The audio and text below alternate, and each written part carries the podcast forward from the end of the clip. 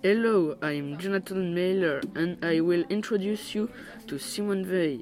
We are in the company of her son, Pierre-François Veil. Hello everyone. Hello, uh, uh, hello, can you tell us about her?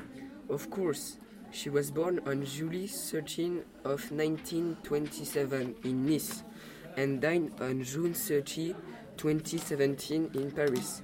So she was French. She was married to Antoine Veil on October 26 of 1946. Great, can you tell us about her children? Yes, she had two children, Claude Nicolas Veil, who was born in 1949 and died in 22 of a heart attack, and I, Pierre-François Veil, born on March 16 of 1954 in Clichy. Okay, and have you uh, and okay, and have your mom did uh, some studies? Yes, she had studied at Sciences Po in Paris. Oh, and uh, why was she famous?